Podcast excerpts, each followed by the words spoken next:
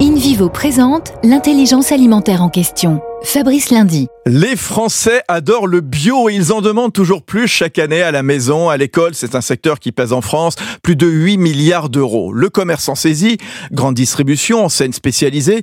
Et c'est le cas de InVivo qui vient d'acquérir Bio et compagnie, un petit réseau né il y a 20 ans en PACA, mais qui a vocation à essaimer dans tout le pays. Tout est produit local et bio, viande, fruits et légumes, poissons sauvages.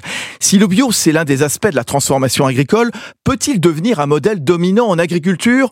Pas sûr. Aujourd'hui, les surfaces cultivées en bio représentent seulement 6,5%. La conversion pour transformer les exploitations, cela coûte cher, cela prend du temps, 3 ans. Et si on ajoute que le rendement est moindre car générant plus de pertes, c'est la preuve qu'on ne sera pas dans une solution unique. Il faudra être patient. Premier groupe coopératif agricole français, InVivo s'engage pour une croissance durable en créant l'intelligence alimentaire, le lien entre la terre, ceux qui la cultivent et ceux qui s'en nourrissent.